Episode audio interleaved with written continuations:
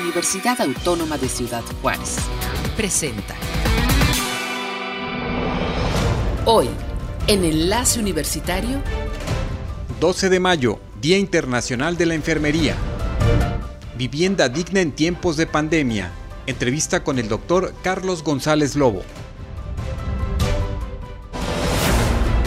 La Universidad Autónoma de Ciudad Juárez presenta Enlace Universitario, el ser y quehacer de nuestra máxima casa de estudios.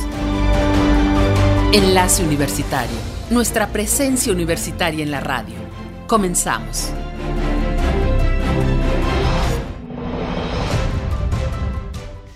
Amigos, ¿cómo están? Bienvenidos. Qué bueno que nos acompañan a esta emisión de Enlace Universitario. Les saluda Armando Rodríguez Hernández al micrófono.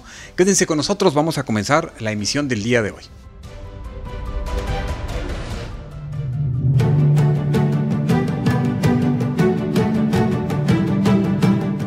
Día de hoy vamos a estar hablando del Día Internacional de la Enfermería que se celebra en el mundo el 12 de mayo y bueno pues que desde el Consejo Internacional de Enfermeras se conmemora y bueno pues se plantean también temas interesantes relacionados con la salud y con la práctica profesional. La enfermería es indudablemente pues uno de los pilares en el área de la salud que en ocasiones no se tiene pues el reconocimiento eh, pues necesariamente eh, pues muy muy claro por toda la labor, por todo el trabajo y en ocasiones, bueno, pues este, eh, tanto enfermeras como enfermeros que constantemente están al servicio de millones de pacientes en todo el mundo. Vamos a hablar sobre esto y pues para, para compartir en vísperas de este, de este día está con nosotros la maestra Rosalinda Guerra. Ella es pues egresada de la Universidad Autónoma de Nuevo León eh, con su maestría en, en ciencias de enfermería, especialidad de administración y también docencia por el Instituto Mexicano del Seguro Social en el Centro Médico Nacional Siglo XXI. Y bueno, pues tiene 25 años impartiendo clases en la Universidad Autónoma de Ciudad Juárez como profesora de tiempo completo y está cumpliendo 15 años, 50 años, mire, ya le estoy haciendo menos, este, 50 años en el, en, eh, como enfermera, en la docencia también. Bienvenida, gracias por acompañarnos. Gracias, muy buenos días y gracias por la invitación, licenciado Rodríguez. No, muchas gracias y está también con nosotros, pues, eh, la maestra María de los Ángeles Laborina Álvarez, con eh, ella tiene casi 25 años, está por cumplir 25 años como profesora investigadora aquí en la universidad, ya cuenta con una maestría en investigación en sistemas de la salud, actualmente es la presidenta del Colegio Regional de Profesionales de Enfermería en Ciudad Juárez y bueno, pues ella imparte diversas clases en, en, la UACJ como salud mental, gestión y liderazgo, salud pública, investigación, entre otras. Y pues le damos la bienvenida también. Gracias por acompañarnos. Muchas gracias, eh, buenos días y muchas gracias licenciados por la invitación y es un gusto y un placer para mí estar eh, compartiendo experiencias en el área de la enfermería. Claro, pues un área muy importante, muy amplia, muy vasta el campo tanto de investigación como de la práctica, pero pues eh, vamos a hacer un recuento, vamos a hacer un recuento sobre, sobre esta práctica, cómo ha ido evolucionando, cómo se ha ido profesionalizando precisamente maestra Rosalinda Guerra. Gracias. Mire, yo tengo 50 años de haber egresado de la carrera de enfermería general porque en aquellos tiempos no había licenciatura en enfermería. Posteriormente, ya se, al terminar nosotros, estudiamos la preparatoria y luego el curso nivelatorio de licenciatura en enfermería, que fue lo que nos dio la oportunidad de obtener un título como licenciada en enfermería en aquel entonces. Y la carrera de enfermería general o enfermería técnica, como se conocía, era cuando egresábamos de la secundaria solamente. Yo ingresé a la carrera de enfermería cuando tenía 14 años. Y en aquel entonces el rector de la Universidad Autónoma de Nuevo León no me permitía ingresar a la carrera porque decía que yo era menor de edad, hasta que mi madre tuvo que firmar una carta compromiso donde yo me comprometía a llevar a cabo todos los créditos de la carrera en aquel entonces. Iniciamos llevando el primer semestre nada más con teoría y ya a partir del segundo semestre eran las prácticas clínicas que entrábamos a las 7 de la mañana, salíamos a la 1 de la tarde, posteriormente entrábamos a clase a las 2 de la tarde y salíamos a las 6 o 7 dependiendo de las materias que llevábamos. En aquel entonces mm, no teníamos nosotros la oportunidad de, de valorar al cliente, paciente que le llamábamos antes, al usuario, y valorar sus necesidades, sino que hacíamos cosas más, más técnicas y procedimientos de enfermería más prácticos. En aquel entonces a nosotros cuando empezábamos en las clínicas hasta nos ponían a lavar toda la unidad del paciente, que eran las camas que tenían su tambor, las camas del paciente, las mesas puente, los tripiés, los banquitos de altura. Y eso eran parte de nuestra práctica clínica. Posteriormente ya hacíamos el cuidado del tendido de cama, el aseo de cavidades de las personas que estaban hospitalizadas. Ya conforme íbamos avanzando de semestre y en conocimientos, Siempre nosotros tuvimos que tener un conocimiento ético para respetar al individuo como un ser humano, eh, respetar su dignidad, respetar su individualidad y siempre asesorados nosotros por un instructor en el campo clínico. Y eso yo lo veo ahora muy diferente con nuestros alumnos que ahora están en la licenciatura en enfermería, porque ellos aplican el proceso enfermero, detectando las necesidades de la persona ya como individuo y en una forma holística, en una forma integral, que no es nada más la necesidad física, sino la necesidad fisiológica, la necesidad psicológica, la necesidad espiritual. Claro, y bueno, indudablemente en cada etapa eh, de evolución, al menos por ejemplo de cualquier profesión. En el caso de la enfermería, eh, maestra María de los Ángeles, ¿cómo va cambiando la perspectiva de las personas para irse adentrando y pues también teniendo mayor conciencia de que en el caso de la enfermería, tanto enfermeros como enfermeras están atendiendo a un ser humano y cómo en ocasiones eh, está una idea de lo que es ser enfermero o enfermera, pero no necesariamente ya en la ya en la en, el proceso de preparación, en el proceso eh, educativo, muchos de ellos van observando que en verdad es algo muy eh, eh, con mucha responsabilidad. Efectivamente, yo creo que la enfermería ha evolucionado mucho de, en, diferentes temporadas, en diferentes épocas, y ahorita en la actualidad Ah, podemos decir que cada vez el profesional de enfermería eh, actúa más este, de, ya con un conocimiento científico, con una, con una este, visión más amplia de, de ver al paciente, pero este, sin dejar de lado el humanismo. Yo creo que el área del humanismo dentro de la enfermería es elemental y es básico. ¿Por qué? Porque el cuidado de un ser de, una persona a otra implica un es es implica no nomás el conocimiento de llevarlo a cabo y de hacerlo, sino te implica el comprometerse con el otro ser humano y poder ayudarlo a, evolucionar o a recuperar su salud de una manera u otra. Entonces, la enfermería ahorita, eh, yo creo que estamos en muy buen, en muy buen momento porque ya hasta, cada vez está teniendo más reconocimiento a nivel social, a nivel cultural, a nivel económico, político, cultural. Ha cambiado las, las, se ha cambiado también la, eh, los, los planes de estudio, ya cada, la formación de cada estudiante, de cada alumno de enfermería, cada vez es más completa, ya tienen inglés, ya se les da, ya se les maneja lo que es epistemología, lo que es el humanismo, lo que es este, y aparte pues toda la metodología científica para poder hacer una buena evaluación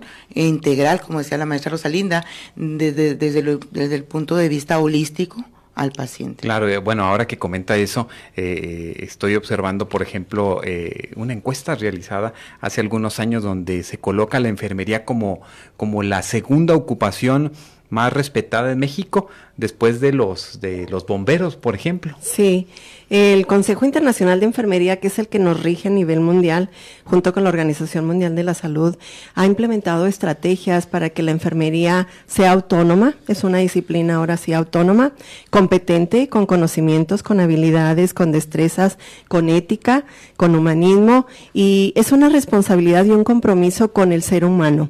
No es nada más con la persona, con el profesional de enfermería, con ellos mismos, sino con el ser humano. Y el ser humano implica familia, implica comunidad, implica sociedad. En enfermería siempre estamos trabajando en equipo y, y, somos profesionales que debemos de tener sentido de comunicación, responsabilidad, compromiso y vemos al individuo desde que está en la etapa del embarazo, las mujeres en etapa del embarazo, cuando nacen los bebés, los recién nacidos, los prematuros, eh, los niños que nacen con problemas, con patologías, los lactantes, los escolares, bueno, hasta una etapa donde brindamos cuidados al paciente en la etapa terminal.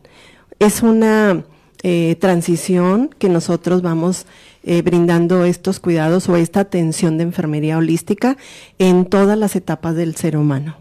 Y desafortunadamente también encontramos malas prácticas. Ahora con la proliferación pues de las redes sociales eh, encontramos en ocasiones eh, desafortunadas eh, realidades donde pues no, creo que sean profesionales verdaderamente de, de, la, de, la, de la enfermería o de la medicina, aquellas personas que abusan, que, que maltratan a, a, las personas y que las hemos observado en muchos casos. ¿Cómo se trabaja o cuáles son los retos que observan ustedes desde la ética para, mm, para precisamente evitar todas estas situaciones y, cómo lo valoran cuando sucede una situación de estas, por ejemplo, eh, maestra María eh, de Los Ángeles.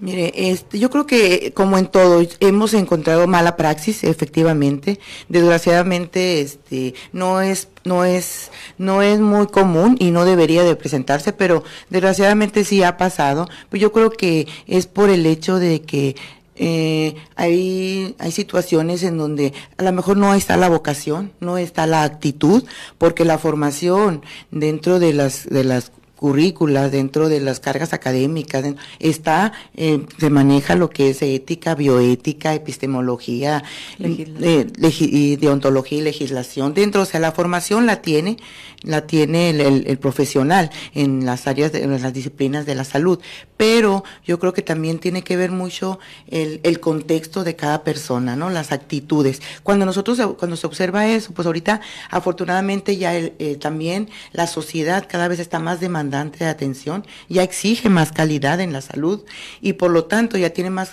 conocimiento de, de poder este, irse a lo legal en un caso y exigir que se le dé la mejor calidad de atención. ¿Qué, ¿Qué, retos están enfrentando actualmente los enfermeros, las enfermeras, ustedes que conocen de, de, de realidades en otras partes del, del país. Encontramos, por ejemplo, en ocasiones, pues desabasto de medicina, desabasto de instrumentos quirúrgicos, en ocasiones las herramientas necesarias para que ellos puedan desarrollar su práctica, salvar vidas, aliviar a, las personas en un momento determinado. ¿Qué estamos observando en la realidad ya en estos hospitales públicos, en comunidades alejadas? ¿A qué se está enfrentando eh, el enfermero o la enfermera?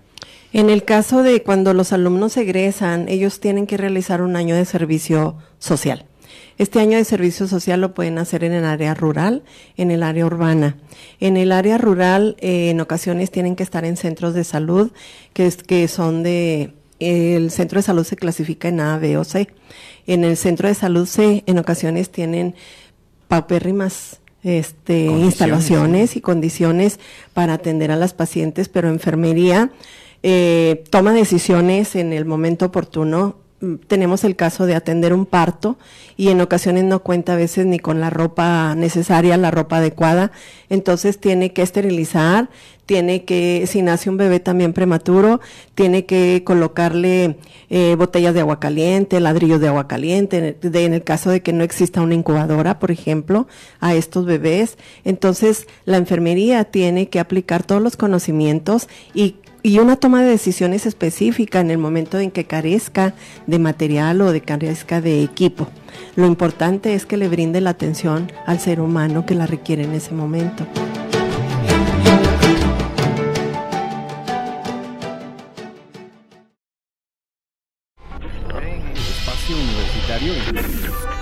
Estás escuchando Enlace Universitario, un programa de la Universidad Autónoma de Ciudad Juárez.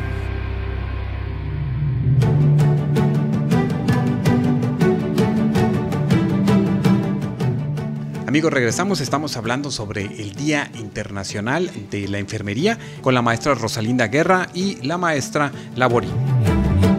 ¿Qué observa usted precisamente como eh, presidenta de, un colegio regional, pero también donde en ocasiones tienen ustedes contactos con otras, eh, con otras, eh, con otros colegios y, qué es lo que está sucediendo en la práctica, en la realidad con estos profesionistas de la salud? Yo creo que es a nivel, a nivel nacional, ¿no? Las, las necesidades y las, y los faltantes en, en a veces en las instituciones de salud.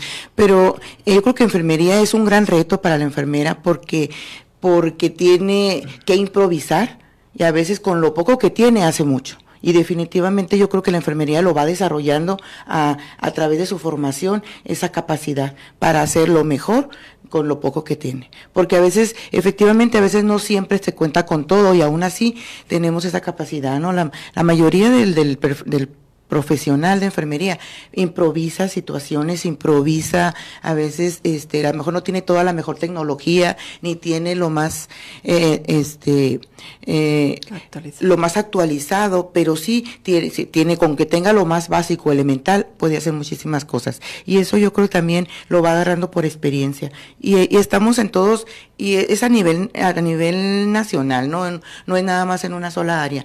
Casi yo creo que ahorita el aspecto económico influye mucho y por lo tanto sí hay carencias, hay falta de insumos, hay falta de, pero yo creo que la calidad de la atención, este, también emerge mucho la, la relación enfermera-paciente. El paciente a veces, para él, calidad de la atención, la, tiene que ver mucho con la cómo se siente él satisfecho en el trato de la relación enfermera-paciente. Y yo creo que para él, pues también eso es muy elemental y muy básico, el que el buen trato por parte de la enfermería, el apoyo incondicional que pueda tener por parte del equipo de salud.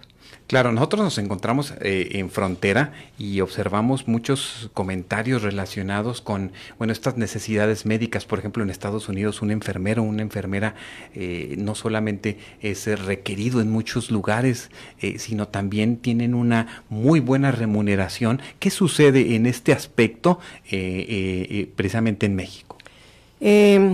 Existen otros retos para los enfermeros o profesionales de enfermería aquí en la frontera, precisamente porque viene mucho turismo médico a realizarse cirugías, cirugías bariátricas, cirugías plásticas, cirugías para fertilidad, cirugías para tratamientos eh, de fertilización in vitro, etcétera. Entonces, enfermería tiene que estar a la vanguardia y tiene que estar actualizado.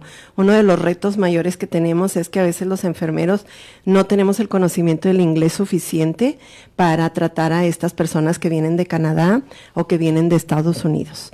También otro de los retos es la comunicación.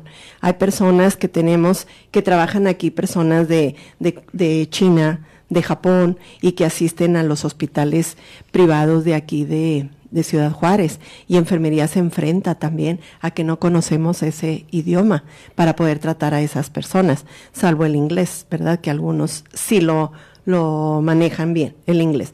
Pero existen otros retos por ejemplo, en avances tecnológicos en la medicina, en radiología, que la enfermera debe de estar a la vanguardia y tener esos conocimientos, o de manejar nuevo equipo, tecnología, para que enfermería debe estar en constante capacitación, una educación continua que tienen en todas las instituciones de salud de la ciudad. Para ¿Es bien remunerada la profesión? ¿Sí es bien remunerada la profesión o tiene que haber eh, jornadas en diferentes eh, lugares para poder lograr en verdad decir que es una profesión este eh, que no necesariamente podemos decir si alguien tiene una posición en el seguro social o logra una posición en el seguro social o logra una posición en algún centro de salud, pero entonces, eh, eh, ¿cómo estamos hablando ahí para aquellas personas que, eh, que están escuchando o que están teniendo una idea? indudablemente, pues sería la vocación lo fundamental, ¿no? Pero esta parte es importante también.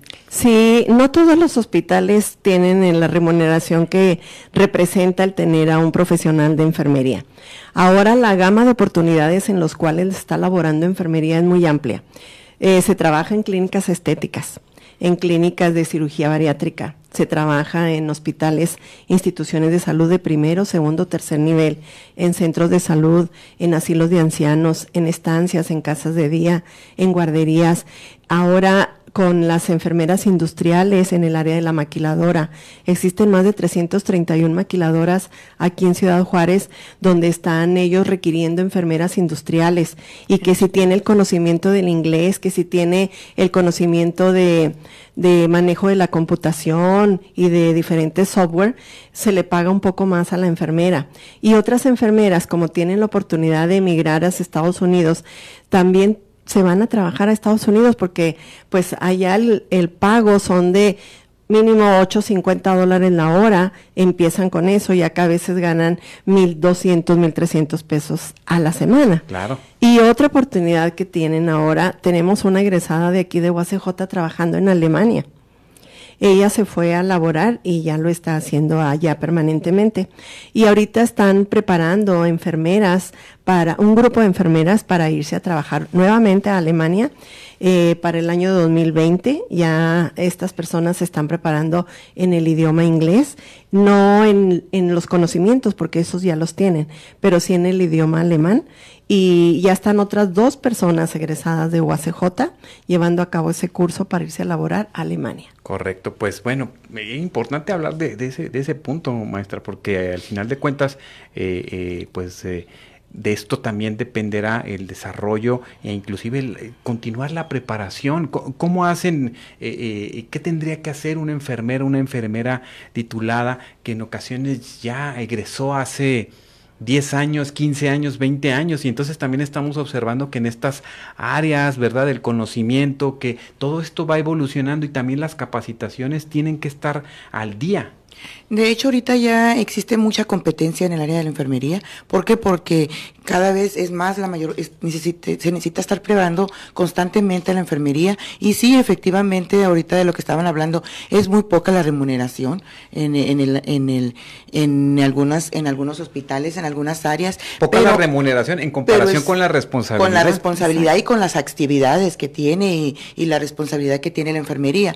Pero, pero también hay muchos campos donde, y cada vez están abriendo muchos campos y muchas áreas donde, este, para, para la enfermería. Hay muchas áreas ahorita, entonces está viéndose muchas oportunidades y por lo tanto eso es muy competitivo y ahorita la enfermera tiene que estar actualizándose constantemente. Ahorita el colegio propone cursos, propone capacitaciones constantemente. La Asociación de Enfermeras Intensivistas igual está a la vanguardia con cursos de actualización, precisamente por lo mismo, para estar constantemente capacitando al personal eh, para estar, estar este, a la vanguardia de los de las necesidades de la población.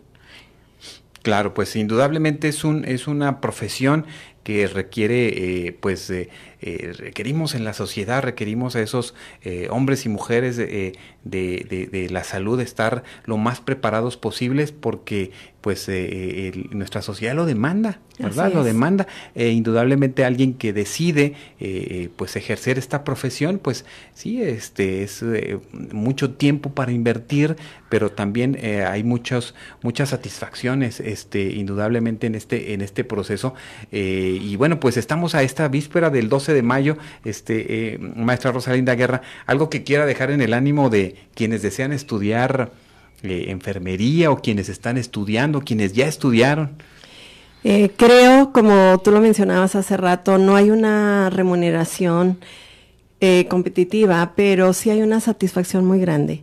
Yo como docente, en todos estos años, en los 50 años que tengo ya de ser docente, siento una satisfacción el observar que nuestros egresados de enfermería ahorita son los jefes de enfermeros de las instituciones de salud aquí en Ciudad Juárez. Son los enfermeros de las maquilas, son los enfermeros que están en el área de investigación, trabajando en el Texas Tech, por ejemplo, trabajando en Austin, en Houston, y todos por la investigación de enfermería. Entonces, esa satisfacción de nosotros como docentes preparar a estos profesionales que el día de mañana ellos se vayan a abriendo campo ellos solos, es muy satisfactorio. No importa la remuneración que tengamos o el saber que si nosotros estamos educando a una embarazada para que tenga un hijo sin complicaciones, para que ella tenga un parto eh, humanizado, ahora como se le llama, un parto respetado, un parto humanizado, no dejar a la paciente en el momento del trabajo de parto sola, eso es más satisfactorio para una enfermera. Y creo que esto de brindar los cuidados holísticos nos lleva a seguir teniendo un compromiso a nosotros como docentes en seguir preparando estos profesionales que el día de mañana son los que nos van a atender también a nosotros. Claro, pues indudablemente, pues sí, son los que nos van a atender a, nosotros. Y eso es bien, bien, bien interesante que, que lo sigamos reflexionando y que sigamos ah, pues apostando por tener pues estos eh, recursos humanos que, que dan pues eh, esta compañía, esta pues eh, esta certeza ah, para la salud de nuestra de nuestra región, de nuestras comunidades. Y pues maestra María de los Ángeles Laborín, algo que quiera dejar en el ánimo de quienes estudian enfermería.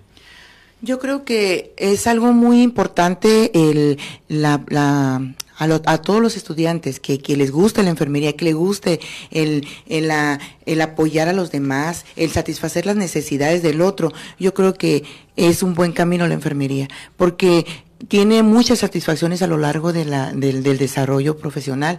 El hecho de poder decir, participé en llevar a cabo la salud de esta paciente, de este paciente, de este niño, y que, y, y a veces el, el, verlo, el verlo realizado, el verlo bien, el verlo que recuperó su salud, yo creo que no hay mayor satisfacción que el poder el, haber puesto un granito de arena, porque la esencia de la enfermería es el cuidado el cuidado del otro, el cuidado del ser humano. Entonces, eh, sin perder, obviamente, ¿verdad? El, humanismo y el contacto directo con, la, con el paciente. Entonces, yo creo que es, es muchas satisfacciones las que se logran a través del desarrollo de, de la profesión, en donde ves una sonrisa de ese niño, una, una, unas gracias de un paciente, donde, donde está completamente agradecido por lo que hiciste por él.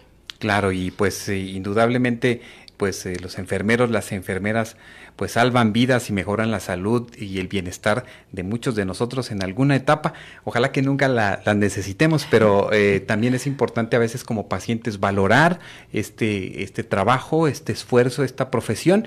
Y bueno, pues eh, deseamos lo mejor a todos los enfermeros, las enfermeras, que ahora también ya se van sumando más enfermeros, ¿verdad? Que anteriormente eran como más enfermeras y que ahora ya más eh, hombres están también optando por esta, por esta, esta, área, esta, esta profesión. Y pues eh, eh, eh, muchas gracias por acompañarnos. Ay, gracias a ustedes por la invitación. Mm, y gracias, y felicidades a todo el, a todo el gremio de enfermería. Claro que sí, este 12, este 12 de, de, mayo, Día Internacional de la Enfermería. En México, en México se, esto se celebra el 6 de enero, eh, eh, precisamente eh, después de la instauración por el doctor José Castro Villagrana, director del Hospital Juárez de México en 1931, ¿verdad? El 6 de enero, pero bueno, pues siempre es importante hablar sobre estos temas, comentarlos y, y pues ver la necesidad, porque hay mucha necesidad de, de, de, personas que, que, trabajen la salud y que estén pues eh, lo mejor preparadas y capacitadas en, en, en, nuestras comunidades. Muchas gracias. Así es, gracias. Buen día.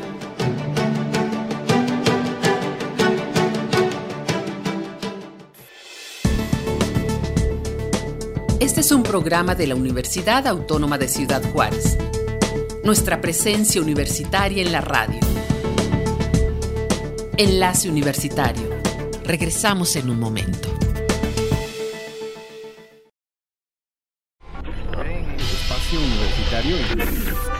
Estás escuchando Enlace Universitario, un programa de la Universidad Autónoma de Ciudad Juárez.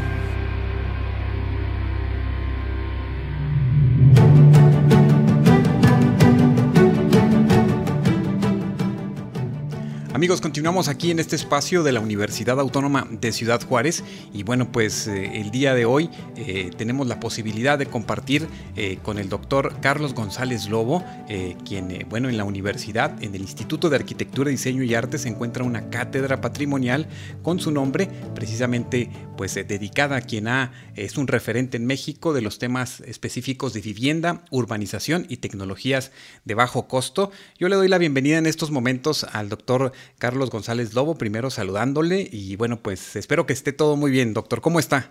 Muy bien, muy buenos días y mucho gusto en compartir con usted a su espacio y a sus escuchas.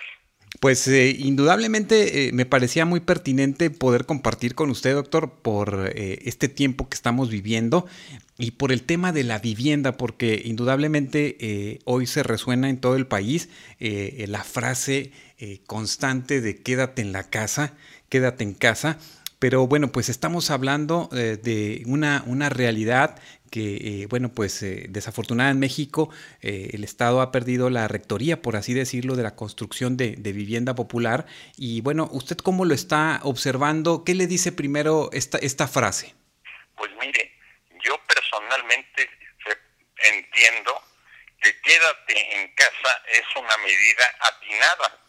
Todos los grupos que la han aplicado han reducido el nivel de contagio, peligro en esta emergencia. Pero me parece que en términos de vivienda esto resulta complejo por dos razones.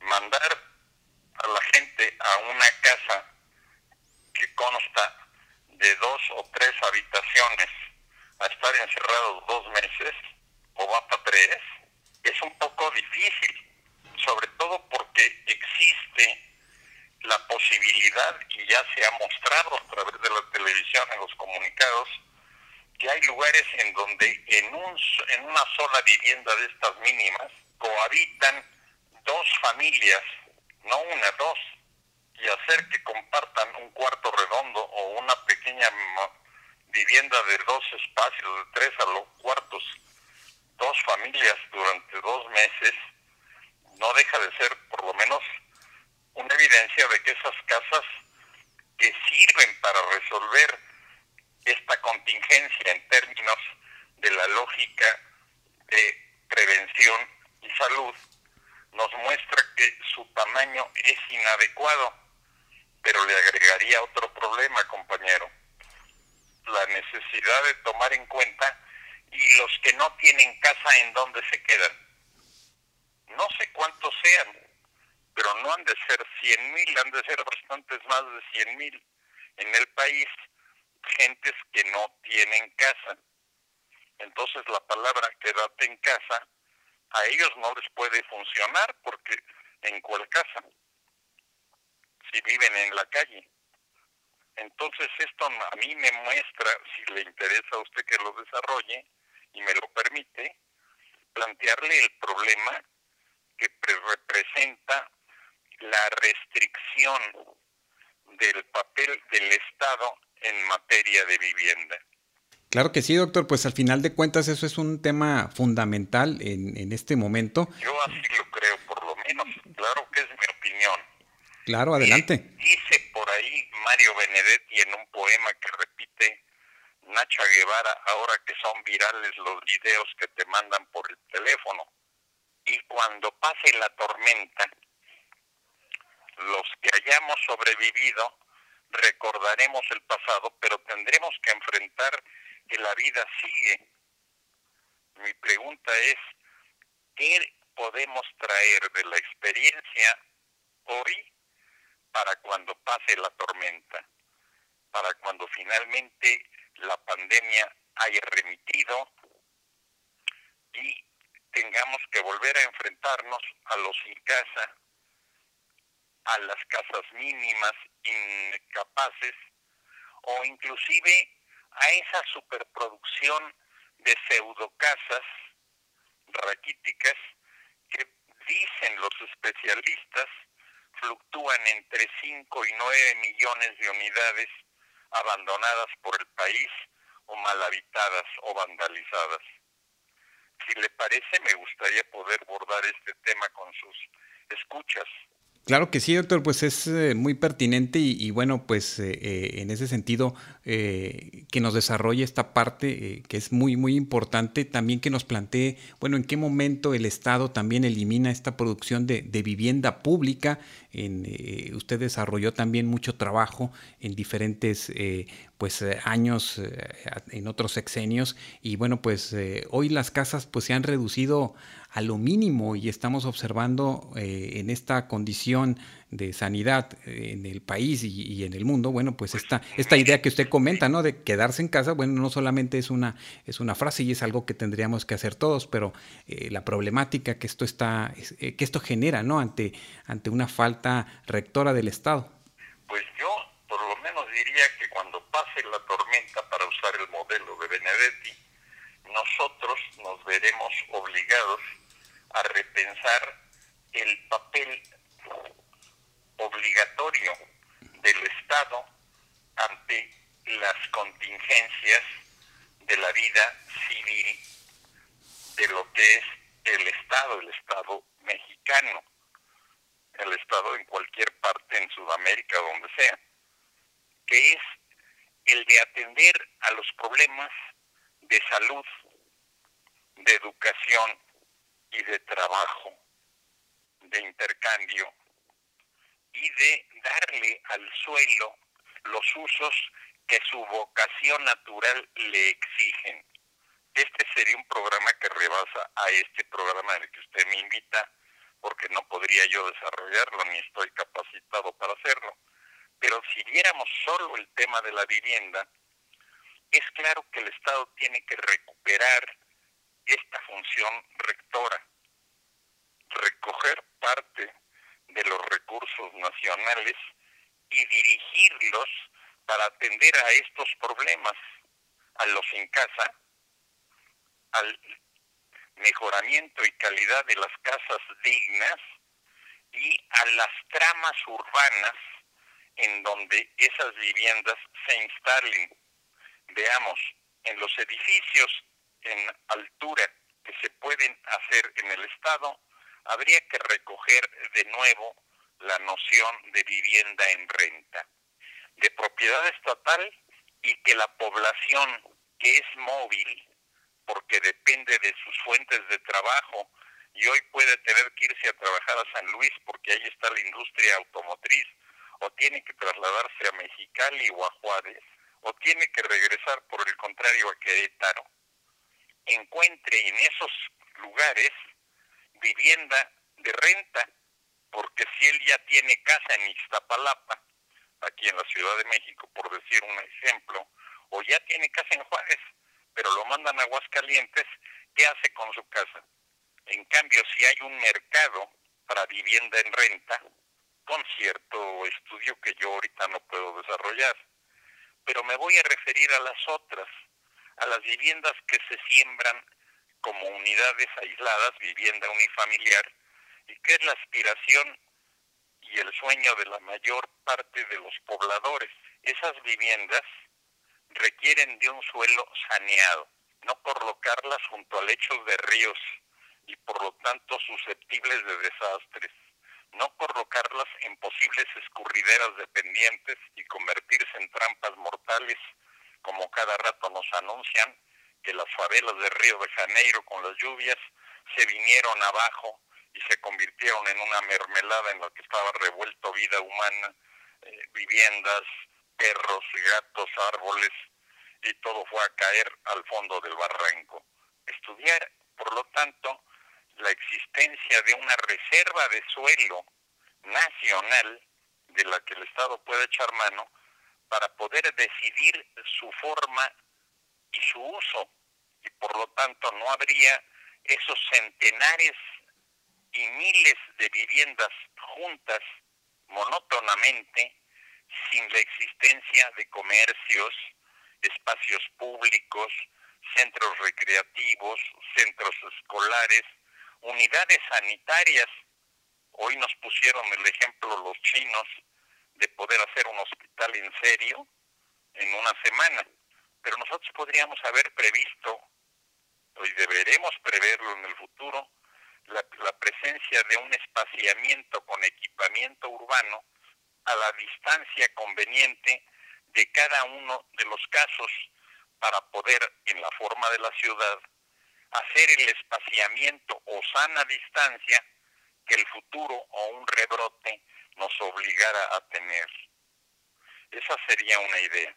Muy interesante, doctor, porque además estoy observando eh, que hay preocupación por la alta densidad eh, de, pues, eh, de complejos habitacionales, pues muchas veces en, uniformidad, ya está en hacinamiento. Y se plantea en el caso de Jorge Tabuaba, un fotógrafo que genera toda una, una gráfica en diferentes partes de, de, la Ciudad de México, plantea él como una bomba de tiempo estas pequeñas cajas lo comenta él de concreto, sin patio trasero, sin áreas verdes, este, y que, eh, bueno, pues desafortunadamente eh, son, son estas son pequeñas y no tienen estas, estas áreas, eh, como lo comentaba usted también. Y entonces estamos hablando de casas de menos de 50 metros cuadrados, pero me gustaría que en ese sentido usted nos hiciera una retrospectiva en el pasado, cuál era la casa ideal, cuál era esta, esta idea de obtener una, una propiedad, qué dimensiones tenían, cómo se iba este, planteando y ahora pues a qué hemos llegado, ¿no? A casas donde desafortunadamente pues es lo mínimo y no podríamos decir necesario inclusive. No, mire, yo le podría hacer algunos señalamientos. Allá en Juárez hay viviendas de 34 metros para una familia. Están en un lugar que se llama Riberas del Bravo, se llamó Riberas del Bravo, y he tenido la necesidad de recorrerlas con algunos compañeros viviendistas del IMIC, como don Luis Martínez Chávez, y las hemos ido a estudiar como o están abandonadas, son basurales por dentro, porque no existen y se vuelven enormemente peligrosas porque vivir apiñado teniendo casas abandonadas y basurales en el territorio es una invitación a una película de horror que se vive todas las noches al regresar del trabajo. Imagine usted a una damita que viene de las fábricas maquiladoras o de donde sea y que a las 8 de la noche desciende del, del transporte colectivo y tiene que caminar cuatro manzanas con un tercio de las viviendas deshabitadas y en donde las cruces rosas pueden ser una amenaza más que evidente. Desde ese problema hasta este otro, las familias siguen existiendo. No es un tema antiguo ni es un tema nuevo, es un tema de siempre las familias están compuestas, afortunadamente, por lo menos en el mundo que yo creo que existe y en el que yo nací y me desarrollo, por una pareja que termina teniendo o tiene hijos. Y cuando nacen no se sabe si son masculinos o femeninos. Y por lo tanto requiere de un espacio nocturno un espacio de estar de noche con un dormitorio para las muchachas o las féminas y un espacio para los varones y otro independiente y bastante privado para los padres y sus relaciones personales. Esto es el programa biológico de la especie, de una especie que se acostumbra a llamar en, los, en las escuelas la especie humana por lo tanto si una vivienda no parte de este principio y con el debido respeto no parte de ese principio, desde Carlos Salinas de Gortari hasta el periodo por lo menos anterior al actual, todas las viviendas que se multiplicaron por el país tenían solo dos dormitorios. Sus escuchas podrán hacer una explicación para mí ¿A quién le toca no tener recámara? ¿A los varones o a las hembritas? ¿O hacemos promiscuidad, ancinamiento e incesto? Es evidente que hay un programa de una vivienda digna que parte de la presencia de tres dormitorios. Pero además, en las casas, por ejemplo, de Rivera del Bravo, ya que estamos hablando en Ciudad Juárez, hicimos un estudio que se presentó en la Universidad de Ciudad Juárez con el arquitecto Héctor Rivero, en el que se ve que en la estancia, por la forma del objeto, solo caben un sillón y un love seat, lo que permite tres asientos. Por lo tanto, una reunión en ese local solo puede recibir a tres miembros de la familia y no invitados naturalmente. O se reciben a los invitados y los dueños se van. A eso yo lo llamaría indignidad. Por lo tanto, tendríamos que prever que una, una vivienda digna debería de disponer de un espacio de estar de día, de recibir, de compartir, de convivir, que fuera capaz de tener hasta 10 o 12 personas en una reunión de las que en México, Ciudad de México, llamamos recibir de largo. Los 15 de la hija, eh, el Día de las Madres, que llegan todos a ver la abuelita, etcétera, y entonces se abre el, el arroz con mole y el pollo o el guajolote y se departe, se abren muchas botellas de cerveza, pero eso en las casas que dicen que hay 5 millones por lo menos de abandonados en el país, no cabe.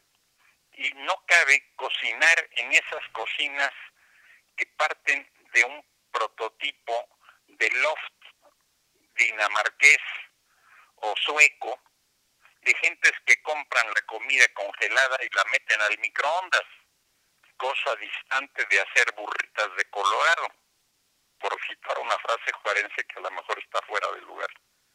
Ahora bien, si eso fuera cierto, yo pensaría que hay que estudiar que en el futuro estas viviendas dispongan por lo menos de la capacidad dimensional y climática para ajustar condiciones ambientales y de privacidad y flexibilidad para adaptarse al programa de la familia.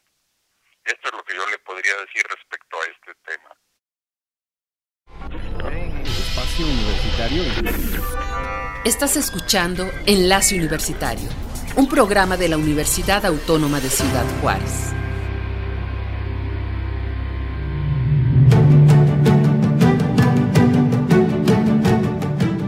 Amigos, regresamos, estamos compartiendo con el doctor Carlos González Lobo de la Cátedra Patrimonial que lleva su nombre del Instituto de Arquitectura, Diseño y Arte sobre la vivienda en tiempos de pandemia.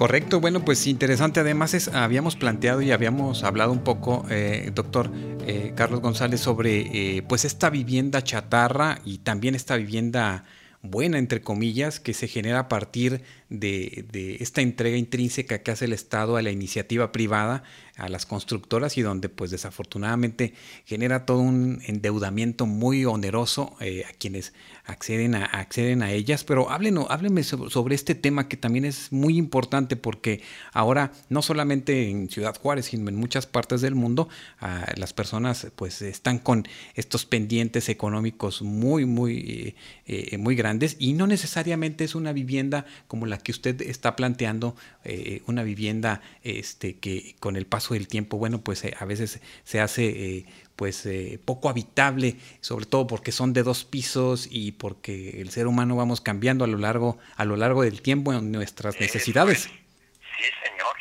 Mire, primero usaría de bypass para llegar a lo que usted quiere del, del otorgamiento de contratos de vivienda. Primero al tema fundamental. La vivienda en principio puede ser una semilla. Cuando usted planta una parra de, de uva en el suelo, la semillita es tan pequeña que apenas la agarra con los dedos, pero la parra crece y crece año con año, la podan y vuelve a crecer, hasta que es un matojón que produce sombra y es enorme. ¿Qué pasa si la vivienda, teniendo un tamaño acomodado a la economía de sus adquirentes, puede ser en semilla o en un embrión y después, pero un embrión que ya permita el desarrollo digno de ese pequeño grupo. Y conforme la familia crece y el tiempo pasa, el ahorro familiar y el esfuerzo propio le permitan ir creciendo. Por lo tanto, la casa tiene que tener una punta o dos puntas de crecimiento. Dejo ese tema para los especialistas pero si su público está interesado en el tema, no deja de ser importante esto. Ahora le venden un carro austero y usted lo puede ir equipando. Ahora usted conoce muchas cosas que son esenciales y después se van complementando, pero la vivienda es la que es esencial. Estaría basada en el núcleo de servicios sanitarios y de cocina y lavado y planchado, y el área de estar de día y el área de estar de noche, y que cada uno de ellos tuviera puntas de crecimiento para irlo ensanchando, para lo cual la familia tiene que disponer de suelo sobre el que expandirse. Esta sería una afirmación que yo uso de mediación a lo último que usted me anunció, don Armando. Lo anterior es todavía más delicado. El Estado, al entregar hacia la época de finales del gobierno de Carlos Salinas a un banco de segundo piso los recursos nacionales de vivienda, el famoso Infonavit y los fondos de los trabajadores del Estado y, y aún del ejército a empresas constructoras que subastan los créditos de vivienda y disponen de ellos, les entregó a ellos la posibilidad de decidir la forma, figura y calidad de esas obras. Y perdió el Estado algo que tenía y que permitía bajar el precio de la vivienda. Primero, el Estado puede usar reservas de suelo aptas para vivienda, no aptas para agricultura, no inundables, etcétera, en sitio y forma y enviar los servicios públicos ahí. Recuerde que otra, una de las cualidades de la vivienda es vincular las viviendas con la fuente de trabajo. Toda la gente sale diario de la vivienda para ir a la fuente de trabajo, a la escuela o, al, o a la oficina o a la fábrica y regresa en la noche o en la tarde. Entonces la vinculación, vialidades, vivienda y el hecho de que la gente sale a la oficina y regresa a un transbordador para cambiarse a un segundo sistema vial para llegar hasta su vivienda, le permitiría a esos puntos de transbordo ser centros de intercambio comercial en el que otra vez el Estado tendría la posibilidad de ofrecer productos. ¿Se acuerda de la CONASUPO? Claro, claro. ¿Se acuerda del ICONOSA? Sí. Todo eso fue redimido y hoy está en manos de Walmart, de Soriana.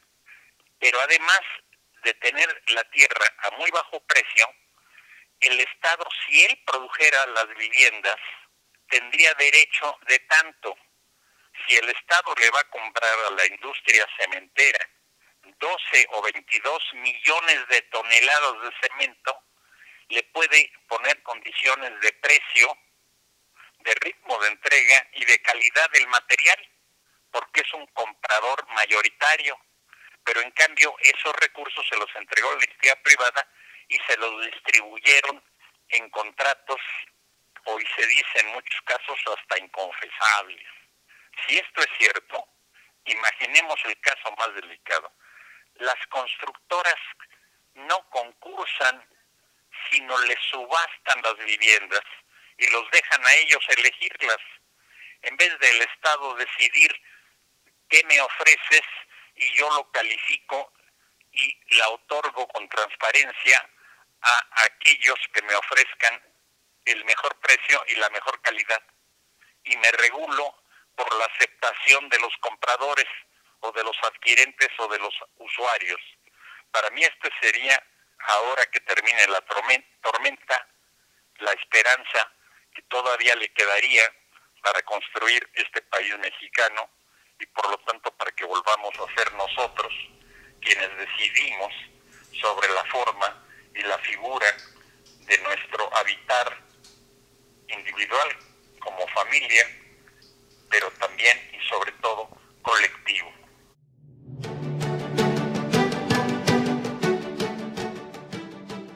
Amigos, con esto concluimos el espacio del día de hoy. Les invitamos para que nos escuchen la próxima semana. Y bueno, también vamos a escuchar una última parte de la entrevista con el maestro Carlos González Lobo, donde pues nos hace unas eh, precisiones y unas reflexiones en torno a la vivienda en estos tiempos de confinamiento. Gracias por escucharnos. En nombre de todo el equipo de UACJ Radio, eh, Armando Rodríguez al micrófono. Hasta nuestro próximo encuentro.